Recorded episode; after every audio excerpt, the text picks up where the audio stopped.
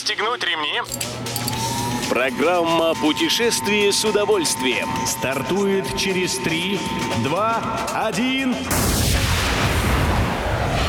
Приветствуем всех любителей путешествий, с вами Тимофей Гордеев. Сегодня в программе вы узнаете, когда выгоднее покупать речной круиз, как намеренно поменять свои визовые правила Европа и в каких странах туристы чувствуют себя в полной безопасности.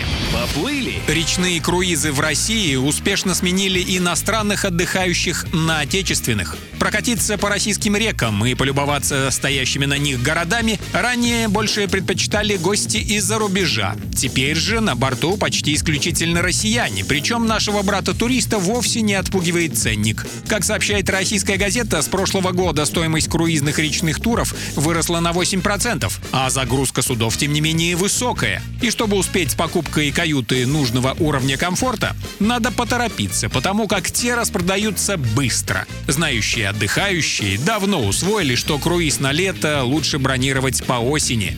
Это и доступность мест, и экономия денег. Правило есть правило. Европа хочет перейти на цифровые шенгенские визы, но еще неизвестно, когда именно. Главные изменения, которые, по данным Ассоциации туроператоров России, точно еще не произойдут в течение года-двух, это возможность подать заявку на визу онлайн, а также заменить бумажную визовую наклейку на цифровую визу. Как уверяет Евросовет, эта инициатива должна упростить получение шенгенской визы и усилить безопасность внутри шенгенской зоны. Будет снижен риск подделки и кражи визы.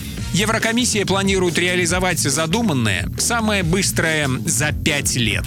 Едем дальше. Критериев при выборе страны отдыха множество. Давайте сегодня обратимся к безопасности и посмотрим, кто в соответствующем рейтинге идет первым.